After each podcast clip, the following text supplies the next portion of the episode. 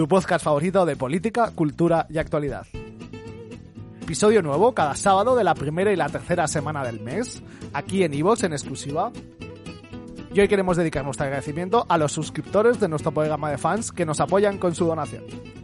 En Gaby, a la Vicen Price, Zazu, Más Palomas y también, como no, a Anónimo. Si tú también quieres sumarte, puedes hacerlo dándole al botoncito azul de nuestro canal de Ivos con la aportación que desees.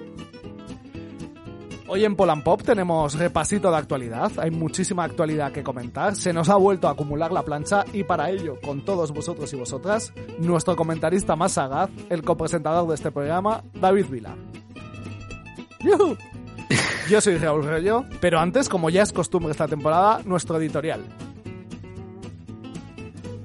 Hoy quiero aprovechar el editorial, la sección de dibujo libre de Polan Pop, como plataforma para un pequeño ajuste de cuentas, platónico, si se quiere, con gente y situaciones que he estado apuntando estas semanas en mi tabla Excel del.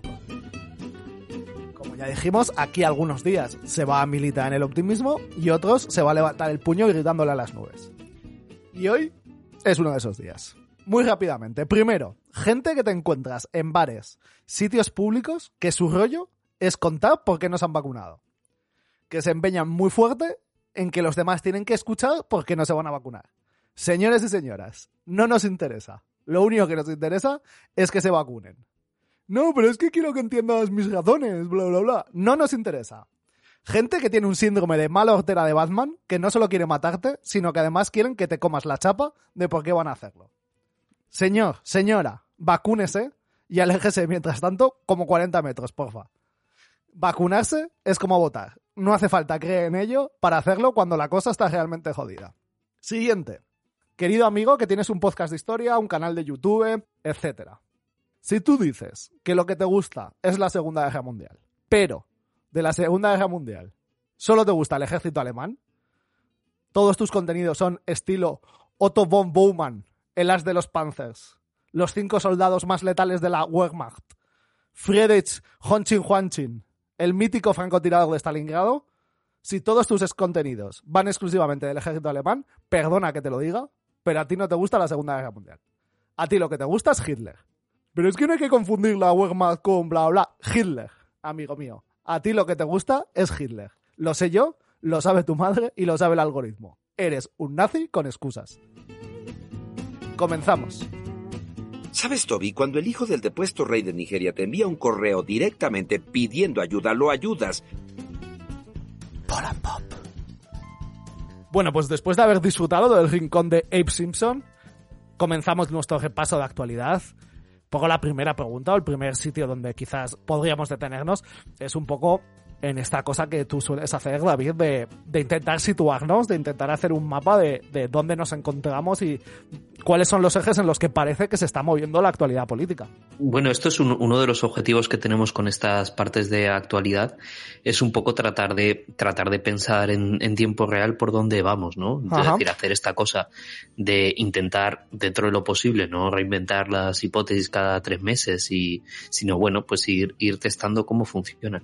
Y aquí la verdad que, que, yo creo que llevamos identificando unas semanas que estamos como en un periodo un poco de transición y en el que no es del todo sencillo ubicar dónde estamos, tanto en términos como más generales como en la, en, en la marcha de un asunto que nos ocupa aquí en el, en el terreno, en el ámbito español, que es la, eh, la evolución de la legislatura. En términos más generales, eh, un poco la, la, duda que yo mantenía es eh, si mezclas todo lo que, lo que estamos viendo, de qué manera eh, no estamos asistiendo a una, eh, a una resurrección del neoliberalismo, aquí uh -huh. mucho más empujado por, por el, el, apoyo imprescindible cada vez más del Estado, como, como ha sido siempre propio del neoliberalismo, pero de alguna manera ahora todavía más, eh, Machetado, más claro. ¿no? Sí, sí, sí, y más indispensable como en cada paso.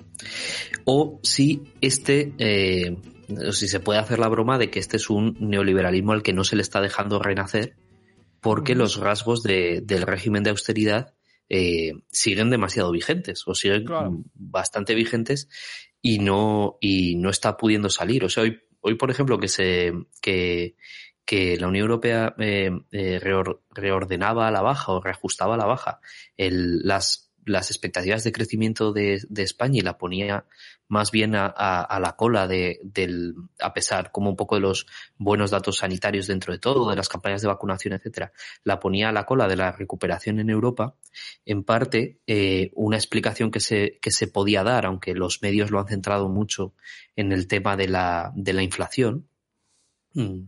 Que bueno, ahí, y me disgrego todavía más, publicaba Isidro López en, El Salto un, artículo caracterizando políticamente la inflación que tiene, que viene muy al caso, porque creo que este va a ser como un caballo de batalla bastante, eh, bastante intenso en estos meses.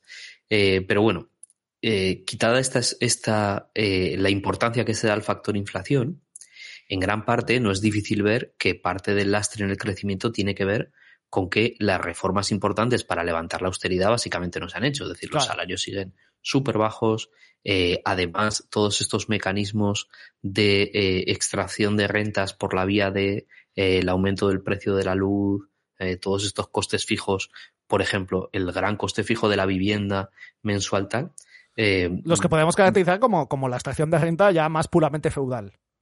Claro, y que, da, y que luego al final del, al final del día eh, dices, bueno, ¿por qué con la buena situación eh, sanitaria en España no remontan como esas variables de demanda, de consumo, que tiran, incluso con buenos datos de empleo en general, que tiran de, que tiran de la cosa? Bueno, pues porque existen eh, todos estos lastres que no se han ido, que no se han ido retirando. Claro. Claro, al mismo tiempo, cualquiera que viva en una, en una ciudad, eh, vamos, que no hace falta que sea, o sea, que desde luego, como estuvimos viendo con María Barrero hace, hace unos días, el, el sector turístico está a todo gas, en su, sobre todo en su vertiente inmobiliaria, o sea, cualquiera que esté en una ciudad más o menos turística, pues ha podido ver todos estos datos de la cantidad de, de, construcción que se está haciendo. Yo me había acordado aquí en un, eh, se ve, por ejemplo, en Zaragoza, de territorios en torno al barrio de la estación del AVE que habían sido como el mascarón de proa del, del proceso inmobiliario de 2008 de, que llegó hasta 2008 y que se pararon ese año. Están eh, eh, absolutamente relanzados en las últimas en los últimos meses. Si se coge por ejemplo en un contexto bastante distinto como el de como el de una ciudad turística como Mala las viviendas que se han ido em, visando en el último año el propio, eh, la propia patronal de la construcción señalaba que de, de 4.000 viviendas visadas en lo que va de, 2000, eh, de 2021, apenas 10 estaban en el, bajo el régimen de protección oficial, o sea, como decir, el esquema estrictamente de, del, del ciclo inmobiliario anterior. De manera que, incluida como la evolución del empleo, del tipo de empleo que se está creando, etcétera, y con eh, nuevas apuestas de esto que, que hemos eh, caracterizado tradicionalmente al, al, neoliberalismo como este, este eh, régimen que, que uno de, de, sus señas de identidad es buscar que la manera en que se relacionan las personas y se gestiona la economía responda bastante más a la lógica de mercado que a cualquier otra lógica, entendiendo pues que la, lógica del estado del bienestar o la lógica comunitaria incluso es, es un poco una lógica más desmercantilizada, ¿no? Entonces, por tratar de introducir dinámicas de mercado en nuevos sectores. Bueno, pues esto desde luego está bastante eh, lanzado en el, en, el, en el contexto español. Pero con todos estos rasgos, como decimos, de la, del régimen de austeridad, que no se tiene eh, mucha, mucha intención de, de, revisarlos a lo que se ve, porque si no se han revisado hasta ahora, es difícil pensar, y con esto en, encabalgo la segunda parte un poco de la, de la argumentación, es difícil pensar que se vayan a revisar ahora, de manera que, eh, digamos que estamos en un, en un terreno mm, mixto que mm, habrá que ver cómo, eh, cómo, cómo se desarrolla. Porque la, la, la hipótesis de que el, el modelo, digamos, eh, neoliberal o este esquema de crecimiento neoliberal se vaya a poder actualizar dentro de estas condiciones es muy, es muy dudosa. Y ahí lo que van a aparecer, por un lado, son este tipo de, este tipo de fantasmas de otra época, como toda esta cuestión de revisar el marco de cotizaciones que se tiene en cuenta para calcular la pensión, porque Europa exige que se reduzca la cantidad de gasto en pensiones, porque si no, la, la deuda, yo qué sé. es decir, modelo eh, estrictamente de los, de los años de 2010, modelo de, de, austeridad y de empujar al paso hacia los sistemas de pensiones privados, junto a un modelo de, de protección social bastante también eh, deteriorado, que sería eh, propio, si queremos, de, del, enfoque, del enfoque neoliberal de forzar a la gente a trabajar en peores condiciones por la vía de reducir los, los, los, espacios de protección o de, bueno, los espacios desmercantilizados en los que se puede vivir al margen de, de, estas, de estas condiciones un poco decrecientes de trabajo, que eh, también eh, noticia de, de, hoy mismo cuando grabamos esto, mm, que se da por eh, el, vamos, el, el absoluto bloqueo de, de, instituciones de protección como el ingreso mínimo vital, que, que hoy esta asociación de gerentes de, de servicios sociales mostraba que en el 70% de las peticiones se rechaza y que, a, que ahora que se va eh, solventando la cola de peticiones, eh, se ve que está cubriendo muy pocas de las situaciones de, de pobreza, de, de, pobreza extrema y, y, ya en absoluto ninguna de las situaciones de pobreza relativa. ¿no? Claro. En, entonces, bueno, pues en este, este, eh, yo creo que este es un poco el balance de, terreno mixto, por sintetizarlo.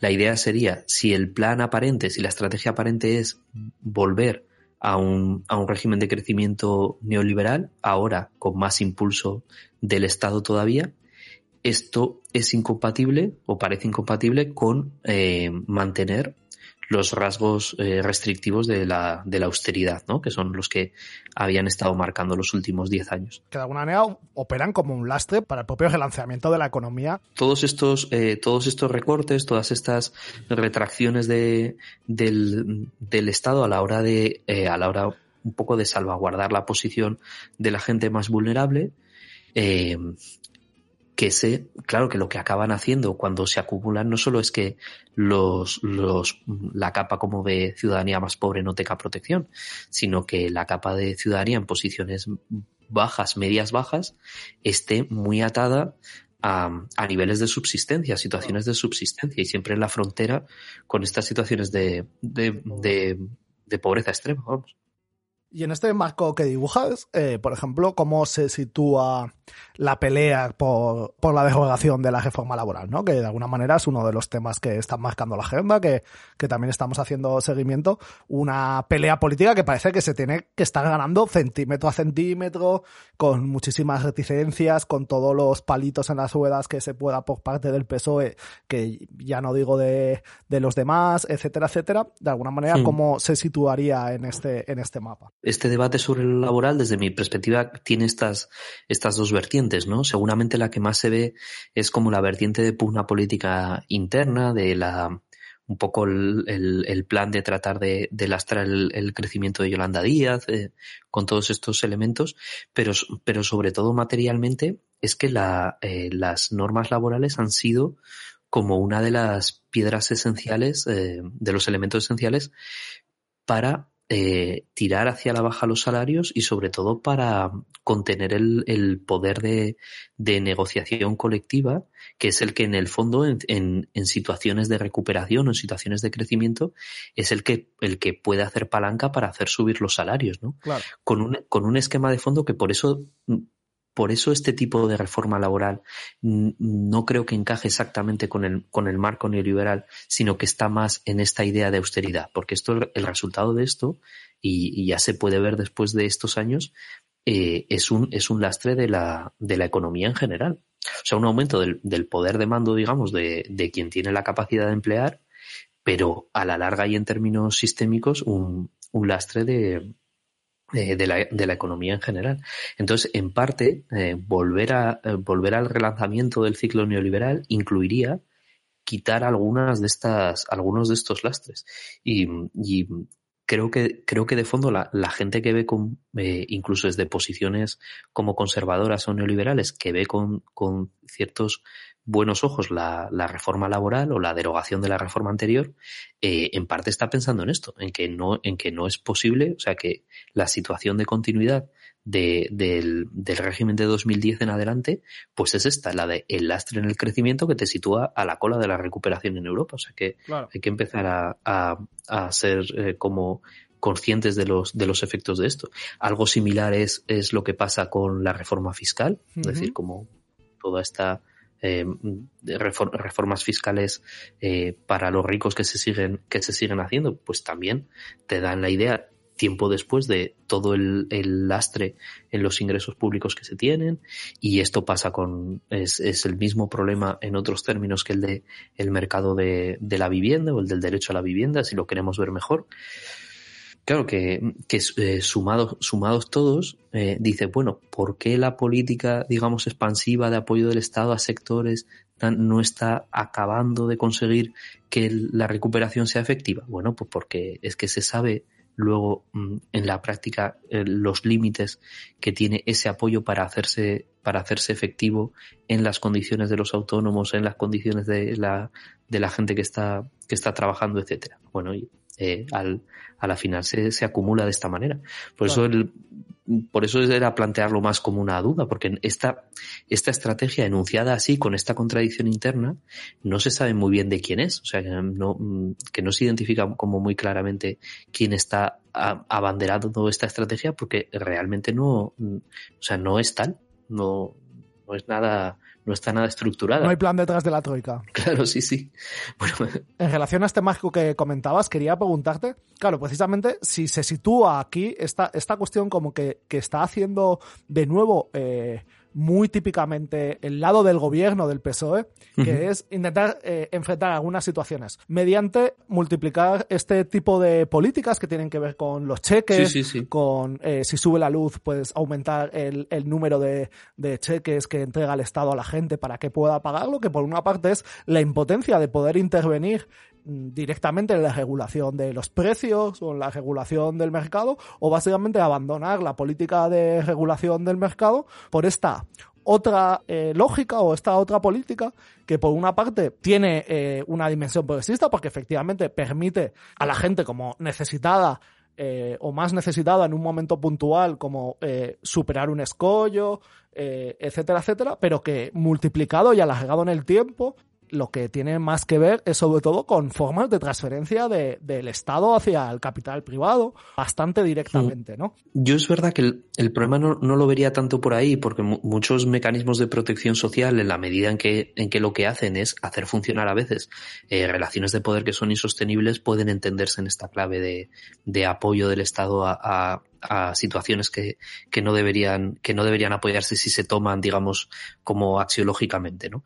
Pero, o sea, el problema es más bien que eh, si entendemos cómo, cómo han ido ganando peso este tipo de intervenciones uh -huh. como muy dirigidas de protección social, se entiende que tienen mucho que ver con que comunicativamente funcionan mejor porque en contraste con las protecciones como más abstractas del estado del bienestar, eh, eso en términos de protección, en términos de salarios, de rentas, etcétera, eh, tienen como una lógica mucho más afinada porque parecen más ajustadas al tipo de vulnerabilidades que se sufren, pero que el problema que tienen es que tienen un, un nivel de cobertura y de eficacia en ese sentido muy bajo. Claro. Eh, es un poco por, por eh, vamos, ya no vamos a entrar en, en la dificultad de entender cómo moverse en la, en la maraña de, de, de a veces eh, derechos, de a veces prestaciones, de a veces subvenciones, de a veces ayuda de urgencia, de una administración o, o, de otra entre las tres o cuatro que, eh, que normalmente pueden prestarlas, etcétera, ¿no?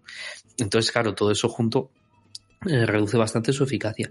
Lo que sí que, lo que sí que es interesante de, de es, es, comentar que, que creo que, que, lo, que lo que está más en el aire es precisamente la estrategia del PSOE al respecto uh -huh. y tiene, y tiene vinculación con, con lo que dices porque es, porque ahí hay que, ahí hay que entender que, que la, que la estrategia que se sigue desde, desde verano, desde el cambio de gobierno, es como una estrategia más de volver a los orígenes. Yo creo que claro. esto Sánchez lo ha, lo ha, anunciado alguna vez directamente.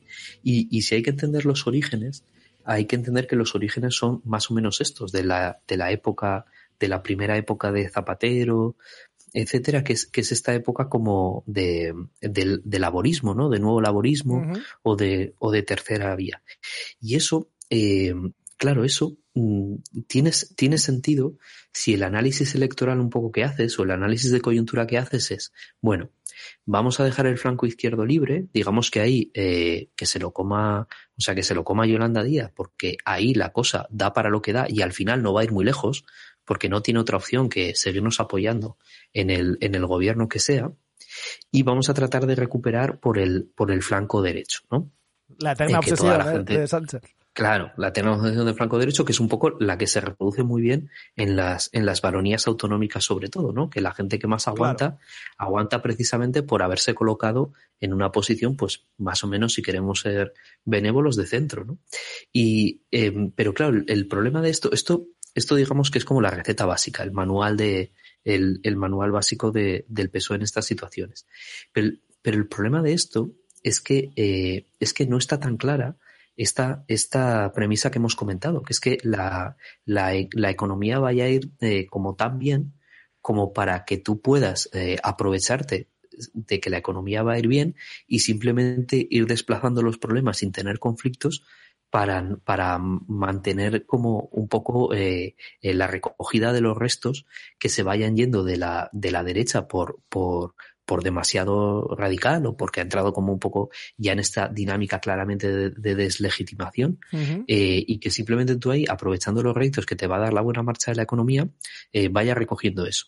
Porque eso es un poco lo que, lo que estos, lo que estos datos económicos más o menos ponen en cuestión, ¿no? Claro. O sea, Pablo Simón hace este, este, este enfoque siempre de que una mala economía te hace perder las elecciones, pero una buena no te hace necesariamente ganarlas, y en parte tiene que, y en parte tiene que ver con esto, que no está tan claro que solamente apoyándote en una buena economía, que a lo mejor es simplemente buenilla, eh, la cosa de para, para recoger todos esos restos. Claro, esto que hablábamos una vez, o sea que en estos términos, bueno significa cada vez más una caída relativamente menor de la que podría llegar a ser esperable, ¿no? Claro, sí, sí, sí, y aguantar, o sea, aguantar un poco el, el, empate este en el que hay ahora en relación con lo que se ha perdido de, eh, en la época del COVID, que en el caso español es, eh, es clarísimo que no se ha que está todavía lejos de recuperarse. Entonces, bueno, esta, es un poco, esta es un poco la duda. Yo, yo diría que esto responde más como a que, a que determinada gente se siente, se siente más cómoda con, con volver un poco a la receta original, eh, que con que de verdad haya, haya una apuesta decidida, como mm, que se, que esté muy clara que esta es la apuesta. O sea, la otra variable de eso es que lo que, lo que entiendo que Sánchez sospecha es que llegado el momento de la verdad, la electoral, la derecha estará tan, tan echada al monte que a la gente le va a parecer eh, razonable cualquier cosa que no sea eso, ¿no? Y, eso no está del todo tan claro, porque cuando tú renuncias de alguna manera a marcar la agenda, lo que pasa, pues es que obviamente no se queda como todo como está esperando, esperando a cuando tú quieras retomar la agenda, sino que la agenda se transforma, los temas se transforman y de repente eh, puede pasar. O sea, yo creo que todavía no estamos en esa, pero, pero con este enfoque no es nada descartable que, que la agenda que hay en el momento de las elecciones eh, sea una agenda bastante complicada como para que la gente piense, es verdad, eh, si gana este enfoque de la derecha, esto va a ser muy loco, vamos a volver a lo razonable, porque eso es justamente lo que cambia. O sea, eso es, por ejemplo, lo que, lo que vimos con Ayuso. La agenda había cambiado y fue una agenda delirante en la que se estaba votando en, eh, en torno, pues eso, así, a, volvía a haber libertad para ir a los bares y tal. Pues, tú eso lo ves desde fuera. Dos años antes o en mitad del, del confinamiento 2020 y dices, esto es una locura, no va a pasar pero si no, eh, si no haces el trabajo cotidiano para que eso no pase, pues en el fondo pase y luego dale tú la vuelta, solo con, eh, vamos, haciendo como esta cosa que intentaba hacer Gabilondo o tal, pues vamos, que, es imposible. Sí, porque esta, es, un poco... la duda que más tendría ahora. Esta, esta, esto en lo, que en lo que parece confiar Sánchez, en que él es un gran surfer de la ola, de alguna manera. Que esto es un poco lo que, lo que le asemeja a, Mariano Rajoy. O sea, alguna, un amigo dice hace no mucho un de que Sánchez es eh, Mariano Rajoy, pero con menos memes, en el sentido de que, de que básicamente el core de su estrategia es, eh, es eh, ponerse en el centro y ser un buen fajador, aguantar todos los golpes y sobre todo surfear muy, muy bien la ola. efectivamente, lo que enseñó el caso de Rajoy es que tú puedes ser un gran surfer de la ola, pero es que va a haber una ola que te va a matar. O sea, va finalmente va a haber una ola que tú nos puedas surfear y, solo con una ya caes, ¿no? Y de alguna manera esto parece que es lo que está caracterizando la posición de Sánchez, ¿no? O sea, un poco disipado esta fantasía, como que yo creo que hubo en la en los primeros momentos de la legislatura, como muy ligado a, las fantasías de Iván Redondo, ¿no? De una especie de genialidad táctica, eh, bla, bla, bla, bla, bla, que, efectivamente nadie está ahí sin tener una cierta capacidad táctica y una buena capacidad de leer eh, la, realidad, el presente y moverse ahí, pero que parece que, en última instancia no hay mucho más plan que este de, de ser el surfer de la ola y confiar que, la, el Pacífico va a estar estable.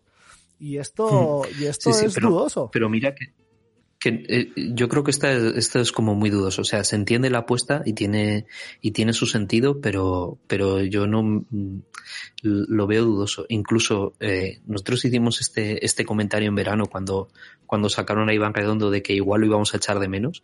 Y en parte una de las cosas que, que sí que, que, que sí que se, se pueden echar de menos es esta, es este, es este enfoque de, de al menos coger temas que agitaban la agenda en una dirección que de alguna manera te podía convenir. O sea, es que esto está, eh, todos estos que son, vamos, no es, por banalizarlos, pero que en contraste con los, con algunos otros problemas o con la manera de, abordar esos problemas, eran, eran un poco más trucos comunicativos que otra cosa, por lo que se ha visto a la final, tipo el Valle de los Caídos, del Opera, del Open Arms, de la de la, eh, de la, incluso del ataque a la corrupción, eh, etcétera.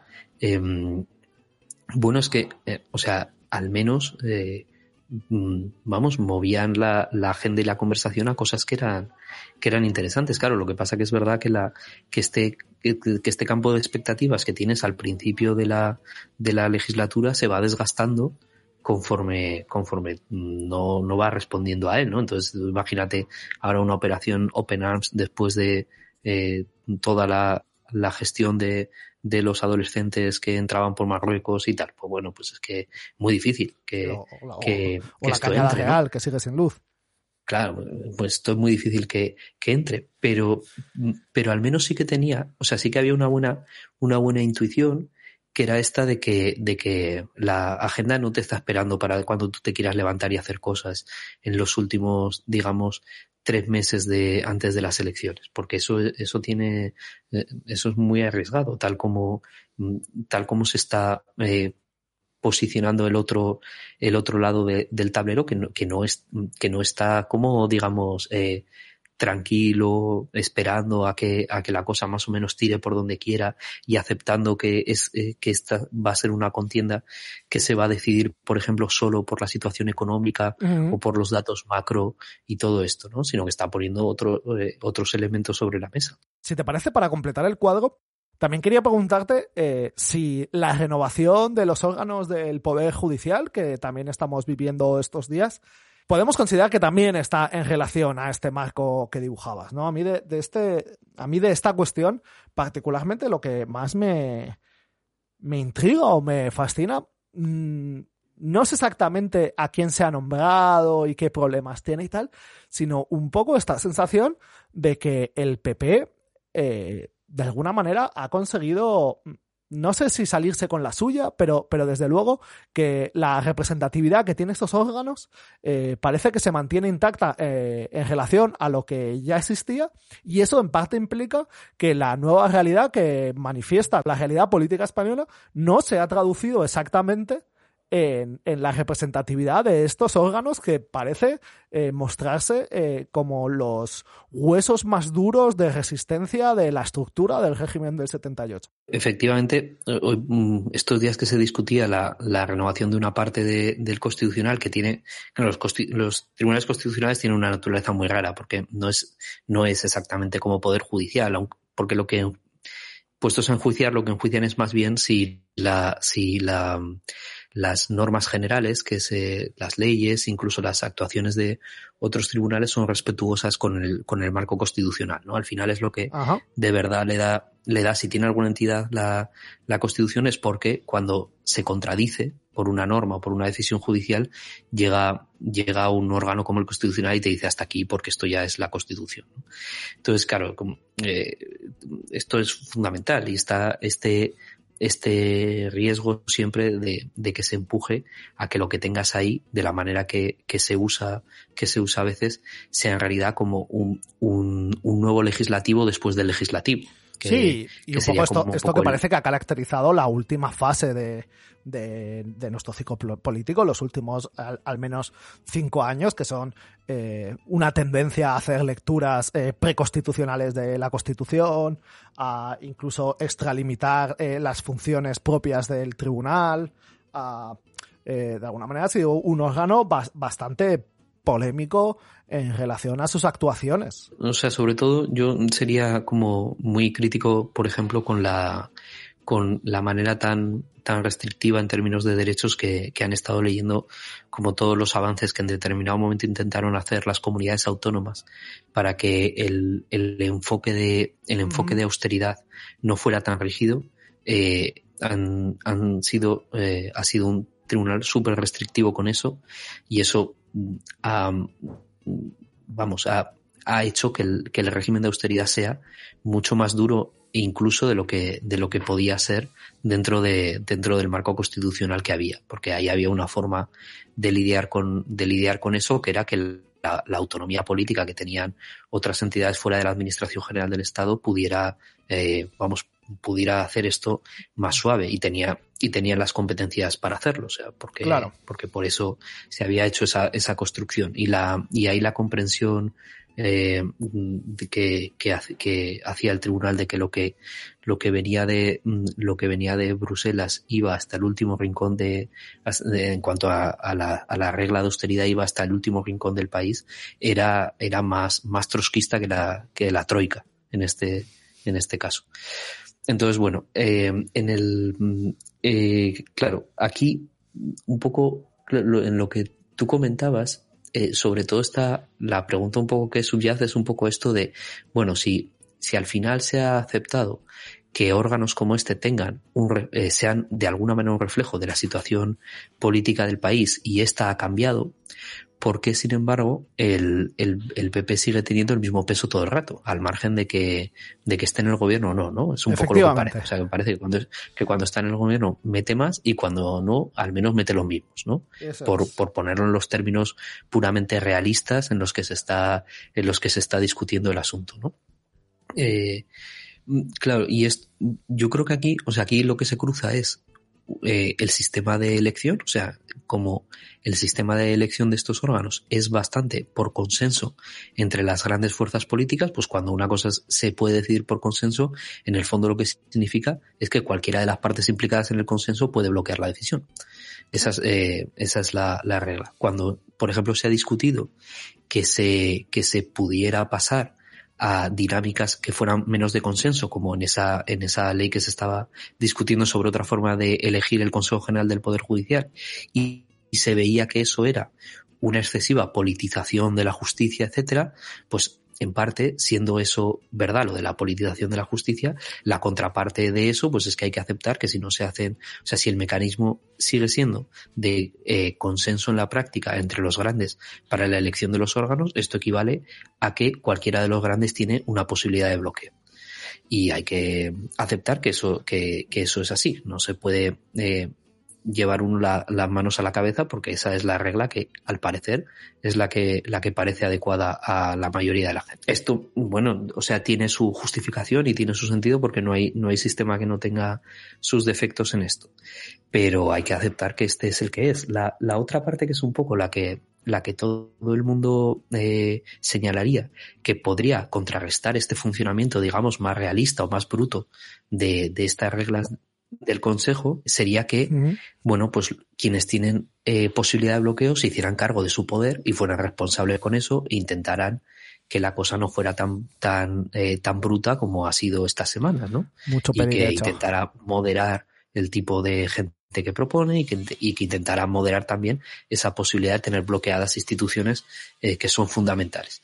Pero claro, es que para eso, eh, y esto es en parte lo que comentábamos de la agenda, para eso, de alguna manera, todos los agentes deberían compartir la misma agenda. Y la agenda, esto lo señala bastante bien eh, Julián en la lectura que hace de la actualidad, que la, agenda en ese sentido del, del PP es como bastante de eh, este no es un gobierno legítimo y esta no es una situación legítima. Y por tanto, mm, el, motivo de fondo de las instituciones tienen que funcionar no está en, no está entre las prioridades o no está entre las premisas que se manejan.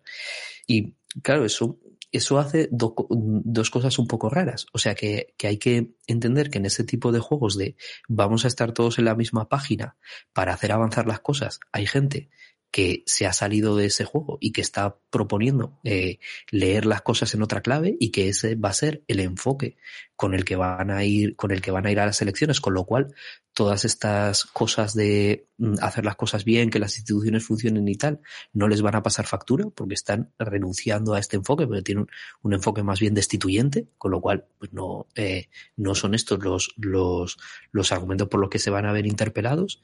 Y luego la otra parte que es un poco rara, pero que hay que entender que eh, esta es la situación en la que estamos, en la que de repente eh, mantener el funcionamiento funcionamiento de las instituciones dentro de lo que parece lógico o dentro de lo razonable es un enfoque al que esta parte de la derecha ha renunciado y que queda, y que queda libre. O, que, de manera que, eh, por una parte, es como digamos una oportunidad a hacerse fuerte en ese campo que habría que pensar que sigue siendo hegemónico, siempre que se cuide un poco y no se, y no se deje como que toda la agenda avance solo hacia las posiciones destituyentes, pero que al mismo tiempo eh, quien tuviera miedo como a caer en posiciones reformistas o posiciones institucionales, pues desde luego este es, eh, estas son un poco las posiciones institucionales en las que más o menos, a las que más o menos la coyuntura te ha ido, te ha ido llevando, porque las, las más claramente destituyentes, eh, de alguna manera, hay otros, hay otros grupos en, que, que tienen muy avanzadas sus posiciones en eso. Claro, y esto presenta un, un, escenario que es, que es un poco raro. O sea, muchas veces se ha reivindicado como la eficacia que tenía eh, todas estas cuestiones de conquistar la hegemonía, etcétera, y de repente ahora te encuentras en una situación en la que podemos decir que eh, estás situado en las posiciones hegemónicas. Entonces, a partir de ahí, empiezas a ver que las posiciones destituyentes, pues claro, tienen un montón de sex appeal y son capaces de, de, de, mover la agenda, de mover la conversación, incluso más que mantener, digamos, los objetivos raciona, racionables, los objetivos institucionales y tal. Y esta es como una cosa, como el, yo creo que podríamos decirlo como el lado oscuro de la, de la hegemonía o de la aparente hegemonía y que, que no sé si, si del, si del todo se es eh, como consciente de eso, o sea que hay que mm, también como aprender a desvelar el autoengaño ese que te haces, como de qué tipo de, eh, en qué tipo de posiciones estás, cuáles quieren conquistar, que, que, que todos sean, digamos, ventajas y que no haya este, este tipo de contraefectos y, luego sobre todo la, la trayectoria que si no se juega con suficiente inteligencia tienen esas posiciones destituyentes para, para ganar peso y para, mm, y para gobernar la, eh, más la discusión cotidiana. Sí que introduciría como quizás un, una distinción, ¿no? Respecto a las estrategias, ¿no? O sea, que en términos así como muy old school, es como la, la, eh, la, lógica revolucionaria y la lógica contrarrevolucionaria en el sentido de, de que hay una posición destituyente cuyo objetivo es como ampliar el campo de lo posible o como de alguna extender lo existente o transformar lo existente, pero sin embargo, esta lógica contrarrevolucionaria o esta eh, posición destituyente que, que, en España está adoptando como la derecha y la extrema derecha, o sea, por una parte, no es exactamente... Eh, o sea, tiene algo eh, de novedoso en relación a, a lo chetado que va, a lo fuerte que van con, esto, pero en parte hay que asumir que es parte de, del propio ethos conservador español. O sea que el core del ethos conservador español es siempre que hay un exceso de democracia, hay un exceso de poder popular que tiene que ser eh, controlado, eh, porque si no esto es la corrosión definitiva de, de nuestras instituciones existentes. Eh, y por la otra, eh, su lógica es más bien retraer eh, lo existente a, sus cores más duros. Es decir, que, que, la apuesta destituyente de, del PP ahora mismo, eh, de Vox y tal, en parte también por, por, hacer memoria y situar las cosas, ni es muy diferente de lo que en su momento hizo eh, Aznar o hizo Rajoy. Es decir, que está más o menos en esa misma tónica, si se quiere, como con las potencias más subidas, pero, pero en parte porque quizás no, no recordamos lo suficiente como era aquello. Y la otra cuestión es que como su objetivo estratégico en realidad no es eh, tanto como conseguir que conseguir hacer algo, sino más bien que conseguir que no pasen determinadas cosas, no opera exactamente en la misma lógica como de la hegemonía o de la apuesta eh, destituyente de tipo progresista. Mm. No sé si me explico si me explico la cosa, ¿no? Sí, sí. Entonces, eh, o sea, que me parece que es súper interesante tener este apunte, pero no confundir las dos cosas como si fuesen exactamente la la, misma lógica. Mm. ¿no? Sí, sí, yo creo que es, que es un buen enfoque el que, el que comentas. A, mí sí que me da la impresión de que, eh, o sea, claro, no, eh, o sea, no todo, no todo, no todo el PP está implicado con la misma intensidad en este, en este enfoque.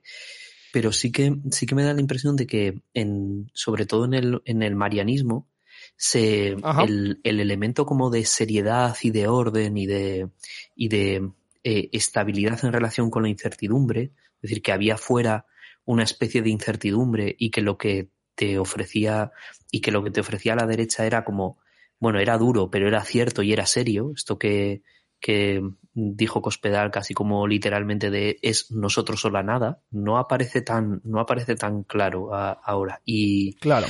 Y igual, o sea, igual tiene que ver con, con en parte una, una pérdida de, de posiciones, de cómo se está desgastando las posiciones como más de centro y tal, o conservadoras moderadas, y, o sea, el, el, frío que hace de repente ahí, que no, que no se sabe muy bien cuál es el plan en ese, en ese espacio, pero, pero sí, o sea, entendiendo todo lo que, lo que dices de la, de esta singularidad eh, española, ha habido, o sea, había momentos en que tú podías identificar como bastante bien la tecnocracia y, las, y la estabilidad y el orden con estas, con estas posiciones y, e incluso el carácter conservador en el sentido estricto y que, y que eso se, o sea, se diluye cada vez más.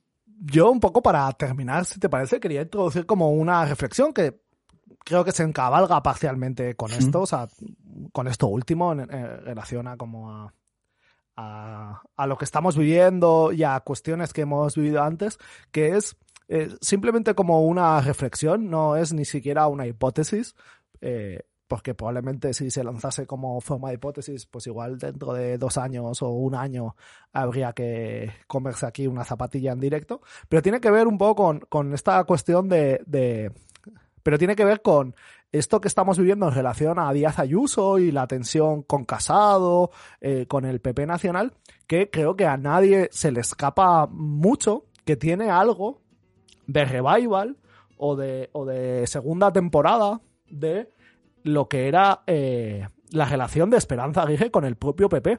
Mm.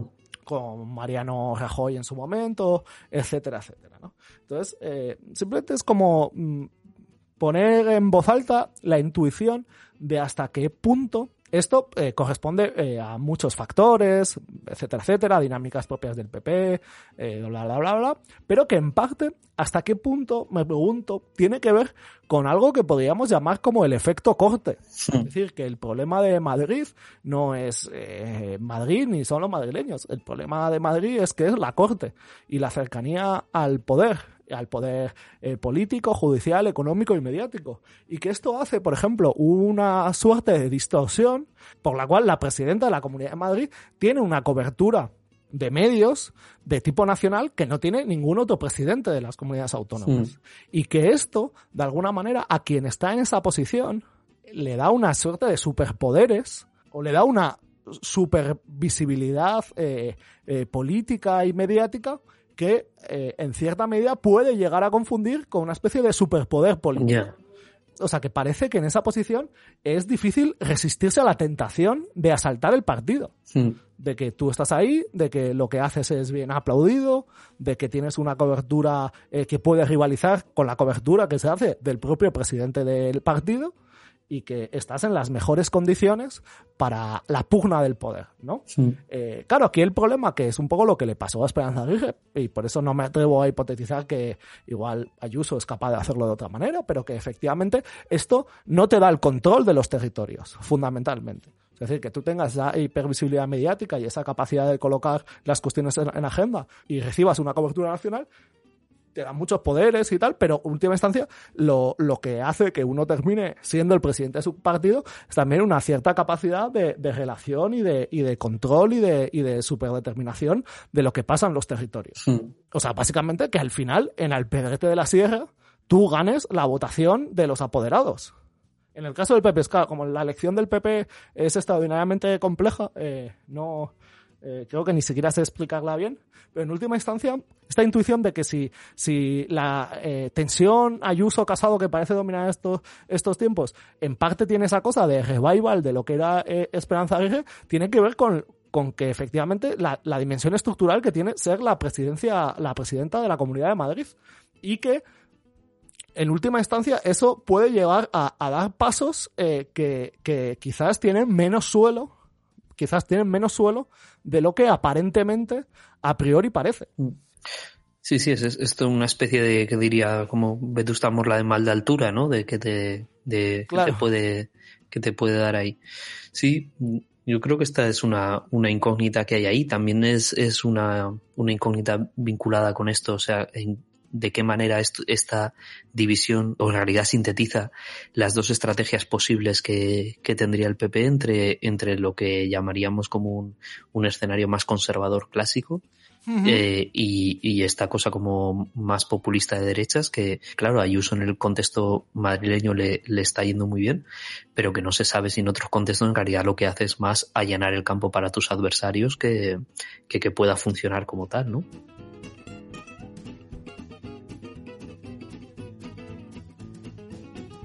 Bueno, yo quería proponerte hoy, para terminar, hoy que ha sido un programa serio, de política seria, recuperar hoy la sección del clickbait, eh, la sección en la que rebañamos con la cuchara el fondo de internet.